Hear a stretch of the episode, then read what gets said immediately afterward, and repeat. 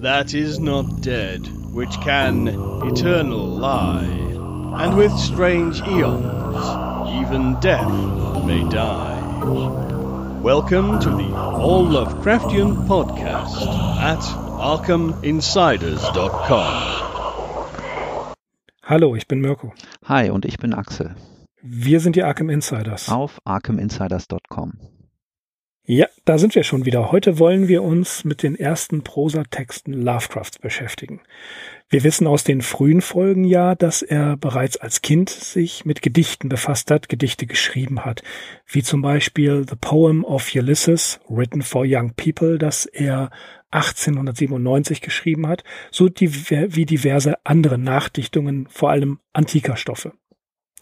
Wir wissen ebenfalls, dass er naturwissenschaftliche Schriften verfasst hat, als er acht Jahre alt war, und dies behielt er ja bis zu den späteren astronomischen Kolumnen bei. Aber Inspiriert durch seine frühe Lektüre der antiken Mythen, den Erzählungen aus Tausend und eine Nacht, Grimms Märchen und auch 1898 schon Edgar Allan Poe fing er bereits früh an, Erzählungen zu schreiben, die nicht nur bereits den Hang zum Makabren und Unheimlichen hatten, sondern die hier schon einige wesentliche Themen und Motive des späteren Werks andeuten. Einige dieser Sachen oder viele, muss man sagen, dieser Geschichten hat er vernichtet, die sind auch verloren gegangen. Wir können sagen, dass Lovecrafts erstes Prosawerk vermutlich die Erzählung The Noble, The Noble Eavesdropper, also der, fromm, der noble Lauscher gewesen sein müsste, die er 1897 verfasst hat. Wie er an J. Vernon Shear im Juli 1931 schreibt, handelte es von einem Jungen, der in einer Höhle die Zusammenkunft unterirdischer Wesen belauscht. 1902 schrieb er The Haunted House und John the Detective, vermutlich eine Pastiche der John King Kurzkrimis, die Lovecraft in den Dime Novels gelesen hat. Er erwähnt ebenfalls eine Erzählung The Secret of the Grave beziehungsweise The Mystery of the Graveyard, da kommen wir später zu. Um 1905 hatte er eine kurze Erzählung begonnen mit dem Titel Gone But Whither betitelt. Und über die haben wir ja noch kurz in der letzten Weihnachtsfolge gesprochen, dass er diesen Entwurf der Erzählung in einem alten Notizbuch wiedergefunden hat. Um 1899 hatte er auch verschiedene Texte über die Antarktis geschrieben und er hat sehr viel, sehr viele kleine Geschichten geschrieben, die von Jules Verne beeinflusst waren. Zum Beispiel äh, eine Geschichte, äh, in der es um die Rückseite des Mondes ging, also die, die wir nicht sehen können. Und die damalige Hansen-Theorie oder Hansen-Theorie besagte, dass auf der anderen Seite des Mondes äh, Luft und Wasser immer noch existierten und dass es ein merkwürdiges Zentrum von Gravi äh, Gravitation im Mond selber gebe. Ihm war damals schon klar, dass diese Theorie totaler Blödsinn ist, aber er hat sie benutzt, um diesen Science-Fiction-Thriller zu schreiben. Viele Detective Stories hat er geschrieben, unter anderem eine, und das muss man noch eben dazu sagen, vor allen Dingen Conan Doyle und natürlich auch Edgar Allan Poes Dupin Geschichten haben da Pate gestanden. Zum Beispiel gibt es eine Geschichte über Zwillingsbrüder. Einer ermordet den Bruder und lebt das Leben von beiden. Und äh, er wird kriminell oder er ist kriminell. Und am Ende der Geschichte wird aufgelöst, er stirbt einen plötzlichen Tod, nämlich durch einen Blitzschlag. Dieses Motiv kommt in vielen Geschichten als ultimative Lösung oder ultimatives, äh, ja, ultimative Auflösung oder, na, ich will nicht sagen Strafe Gottes, das wäre bei Lovecraft nicht angemessen, aber der Blitz spielt bei Lovecraft auch eine ganze Menge Rolle, so wie das Unterirdische, was wir ja gerade eben schon gehört haben. Die Geschichte hat er wahrscheinlich mit elf Jahren geschrieben. Dann hatte er eine Geschichte konstruiert, in der er die Idee einer römischen Siedlung in Amerika bearbeitet hat.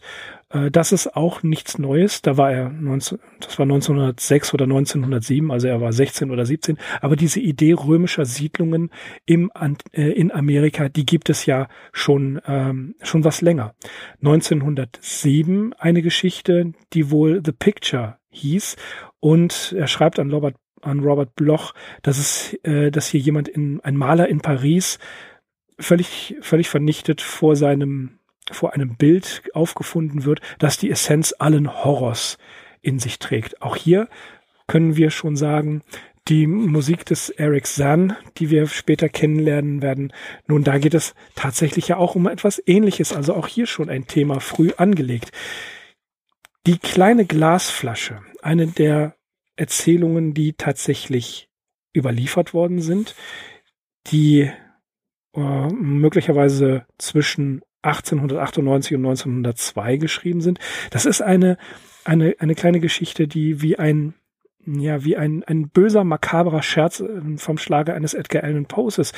Ein, ein äh, Kapitän äh, mit dem Namen William Jones findet eine Glasflasche oder es wird eine Glasflasche gefunden. Darin ist eine Karte enthalten mit Koordinaten und mm, der Kap Captain sagt, wir fahren jetzt dorthin.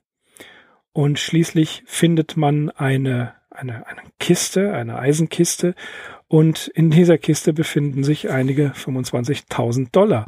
Aber im Prinzip ist das Ganze als Scherz gedacht, denn äh, eine zweite Nachricht findet sich in der Kiste, in der drin steht, entschuldigen Sie den Streich, den ich Ihnen gespielt habe, aber es geschieht Ihnen ganz recht, dass Sie für Ihre närrische Tat nichts gefunden haben. Als Entschädigung gibt es dann die 25.000 äh, Dollar. Nun eine kleine, äh, ein kleiner Hoax, eine, eine kleine Streichgeschichte. Axel, ähm, ich will nicht sagen, nicht der Rede wert, aber er versucht sich hier an einem, äh, an einer makaberen kleinen Geschichte, wie sie im Stil Edgar Allan Poes geschrieben worden ist. Ja, sicherlich, wahrscheinlich. Es kommt ja nicht zu einem wirklich überzeugenden Schluss, aber äh, ja, ihm erschien das wahrscheinlich damals in seinen mhm. jungen Jahren irgendwie als witzig und als glaubwürdig. Man schüttelt da heute natürlich so ein bisschen den Kopf drüber. Das gilt im Prinzip auch für die anderen Geschichten, mit denen wir uns heute noch befassen werden. Kommen wir mal zu einer, die heißt da Die geheime Höhle oder John Lees Abenteuer die hat er 1898 oder 99 verfasst. Sie wurde dann allerdings erst sehr viel später veröffentlicht, nämlich in dem Arkham House Band The Shuttered Room and Other Pieces. Das war im Jahr 1959. Es folgte dann 1985 eine korrigierte Fassung in dem Band Juvenilia 1897 bis 1905 sowie 1995 in dem Band Miscellaneous Writings. Diese überarbeitete Version geht natürlich einmal mehr auf das Konto von S.T. Joshi und ja, von ihm erfahren wir auch, dass Lovecraft diese Geschichte, die geheime Höhle oder John Lees Abenteuer wohl recht schludrig und ungeduldig zu Papier gebracht hat, weil sie äh, voller Fehler steckt und äh, ja, Kommen wir kurz zu einer Inhaltsangabe. Mrs. und Mr. Lee verreisen für einen Tag und äh, sie lassen ihre beiden Kinder, den zehnjährigen John sowie die zweijährige Alice, allein zurück. Kaum dass die Eltern aus dem Haus sind, begeben sich die Kinder in den Keller, wo John beginnt, aus Fassdauben ein Boot zu bauen. Währenddessen lehnt sich seine Schwester gegen die Wand, die unvermittelt einfach einstürzt und einen geheimen Gang offenbart. Wie könnte es sonst auch anders sein? Ausgerüstet mit Kerzen erkunden die beiden das Gemäuer, das einfach äh, in einer Höhle endet auf einmal. Und eine unterwegs entdeckte Kiste sowie ein Boot mit Rudern werden von dem Jungen mitgeschleppt.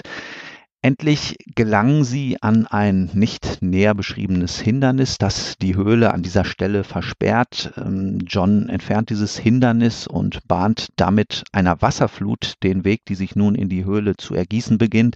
Er selbst ist ein meisterhafter Schwimmer und bleibt äh, Herr der Lage, bis er auf die Idee kommt, das Wasser einfach abzudrehen. Auch wie genau dieses geschieht, bleibt im Unklaren. Leider muss er mittlerweile feststellen, dass seine Schwester ertrunken ist und mit ihrer Leiche an Bord rudert er durch den gefluteten Gang zurück in den Keller, hastet die Stufen empor und rennt die Tote noch in den Armen den Eltern entgegen, welche soeben zurückgekommen sind. Und als John im Anschluss an die Beerdigung der Schwester die Kiste eröffnet, entdeckt er darin 10.000 Dollar. Die Erzählung endet mit der lakonischen Feststellung, genug, um für alles zu entschädigen, außer den Tod seiner Schwester. Ja, das ist, äh, war die geheime Höhle oder John Lees Abenteuer. Mirko, dann kannst du äh, direkt zur nächsten Erzählung übergehen. Ja, die Story ist das Rätsel des Friedhofs oder die Rache des Toten, eine Detektivgeschichte. Mystery in the Graveyard or A Dead Man's Revenge, geschrieben 1898 oder 1899 und zuerst posthum in äh, Juvenilia äh, bei Arkham House erschienen. Ein kleiner Ort, Mainville, und dort gibt es ein Begräbnis, das Begräbnis von Joseph Burns. Joseph Burns hat kurz vor seinem Tod eine Anweisung gegeben, dass man, bevor er ins Grab gelegt wird, in die Gruft, in die Familiengruft, auf einer mit A gekennzeichneten Stelle einen Ball auf den Boden fallen lässt. Mr. Dobson, der Pfarrer, wird diesen oder will diesen letzten Wunsch des Verstorbenen erfüllen. Und er kommt nicht aus der Gruft raus, die Trauergemeinde wird unruhig und Mr. Chas Green geht nach unten und kommt schließlich mit dem verwunderten Gesichtsausdruck wieder nach oben. Mr. Dobson ist nicht mehr da. Am Nachmittag klingelt es am Haus der Dobsons und ein gewisser Mr. Bell taucht, taucht auch. Mr. Bell erklärt der Tochter des verschwundenen Mr. Dobson, dass er den Vater entführt habe. Es wird ein Lösegeld von 10.000 Pfund verlangt. Mrs. Dobson ruft einige Minuten später beim Polizeirevier im North End an und sagt ganz klar, mein Vater ist entführt worden, schicken Sie King John. King John auch löst den Fall natürlich sehr schnell. Es kommt heraus, der Bruder des Verstorbenen, Francis Burns, ist ebenfalls ein Gangster und wollte ein Lösegeld für den entführten Geistlichen erpressen, der den Brüdern schon lange ein Dorn im Auge war. Dobson, der Reverend, kann sich zwischenzeitlich befreien und ihm gelingt die Flucht und kann in einer Gerichtsverhandlung die Übeltäter identifizieren und das Verbrechen ist aufgeklärt. Interessant vielleicht noch zu wissen, die Tatsache, dass Lovecraft natürlich viele solcher tja, Magazinstories gelesen hat. Darüber haben wir ja schon in den frühen Folgen gesprochen. Es gab äh, Helden wie Nick Carter Old King Brady und Prince John und vermutlich sind diese Detektivnamen äh, Old King Brady und Prince John, die Fusion dazwischen äh, dürfte ähm, den Namen King John her hervorgerufen haben. Ja, und die letzte Erzählung, der wir uns heute zuwenden wollen, äh, die heißt Das geheimnisvolle Schiff.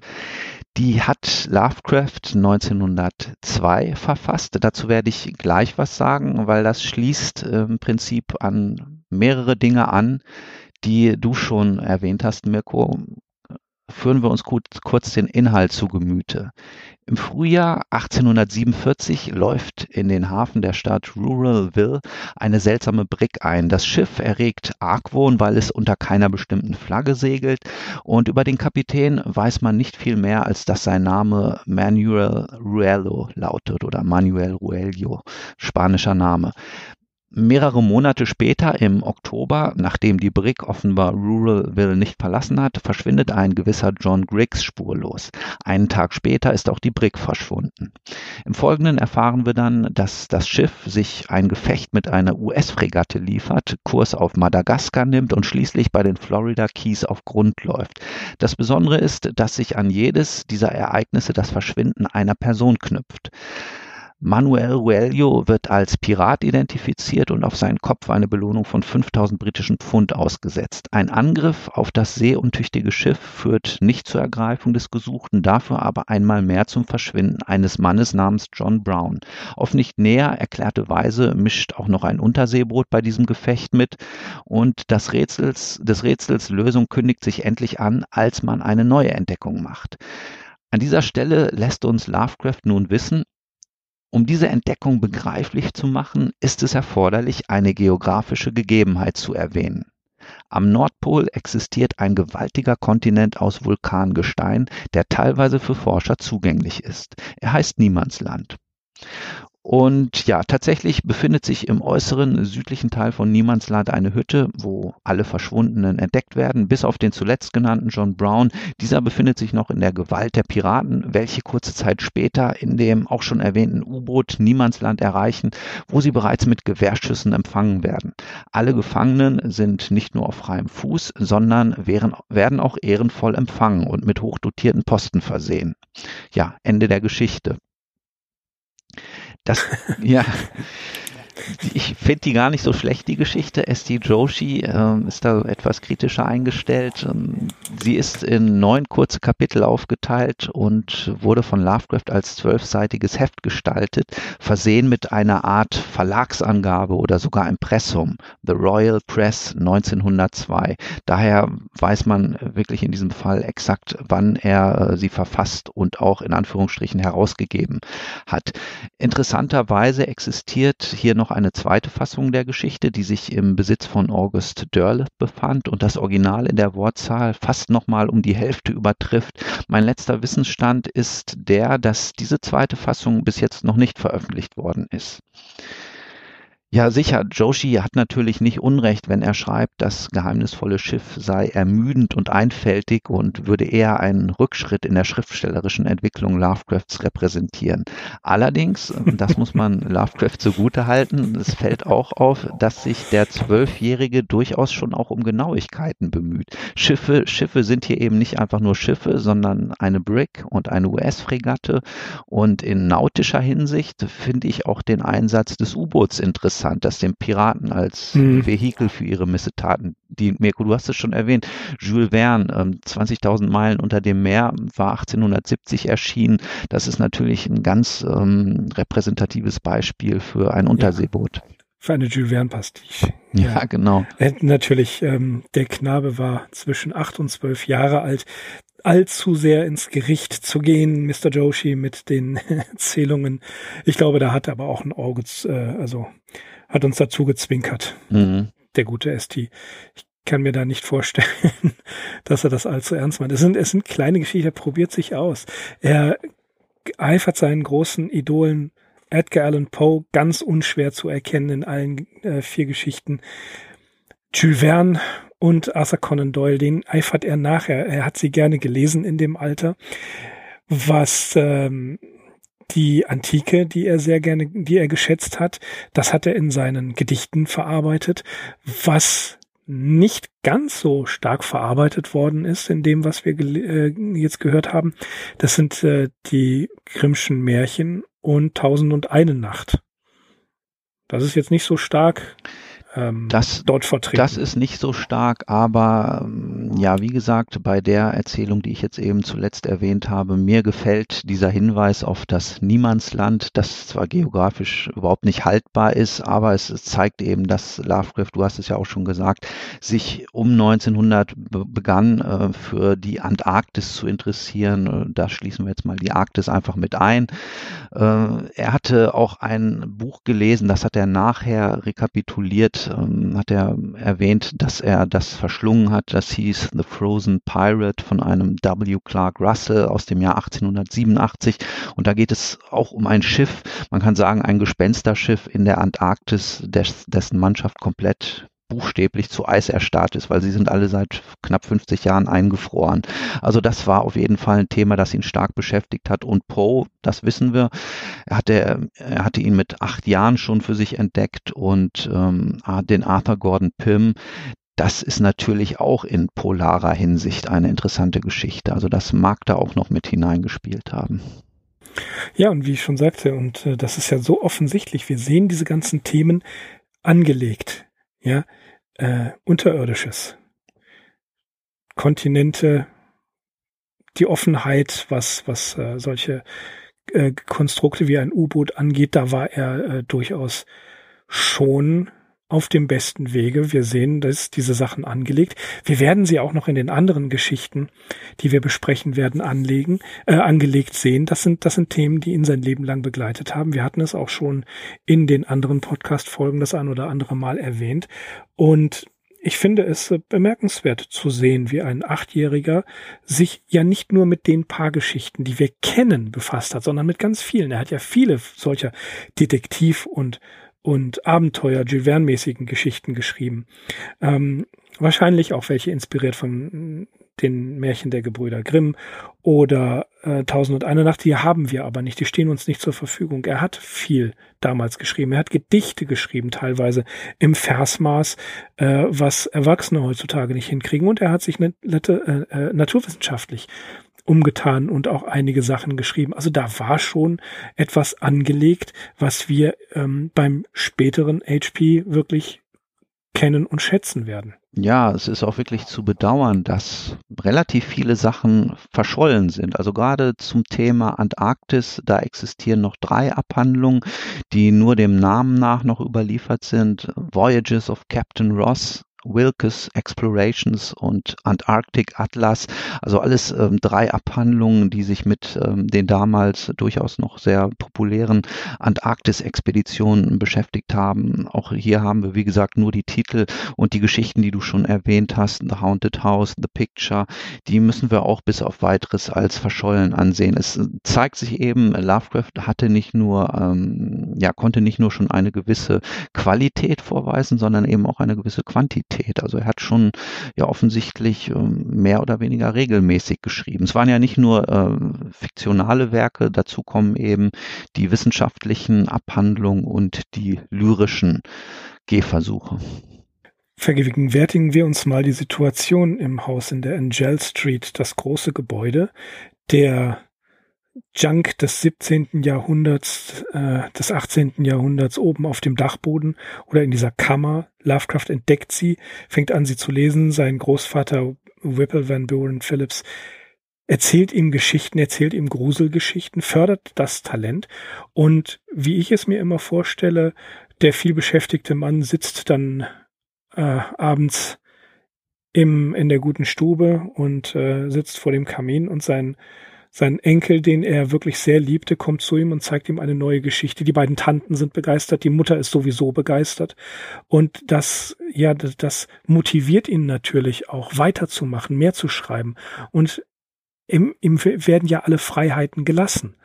Und dass das natürlich ein Nährboden ist für die, äh, auch für das Makabere, wie es in dem Hause zuging, die Mutter möglicherweise geistig umnachtet. Ähm, das hatten wir aber schon in den Folgen weit, weit vorher geklärt, dass das zum Teil vielleicht stimmen mag, zum Teil ist es aber auch eine gnadenlose Übertreibung.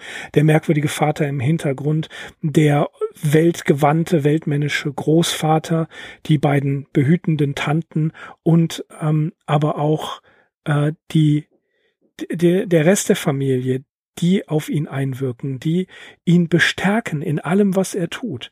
Es wird ja hingenommen und sogar gefördert. Warum also nicht das Schreiben unheimlicher Erzählungen? Ich bin davon überzeugt, dass da so wahnsinnig viel mehr gewesen ist, dass wir leider nur hier, ähm, tja, die vielleicht schlechten Beispiele bekommen haben.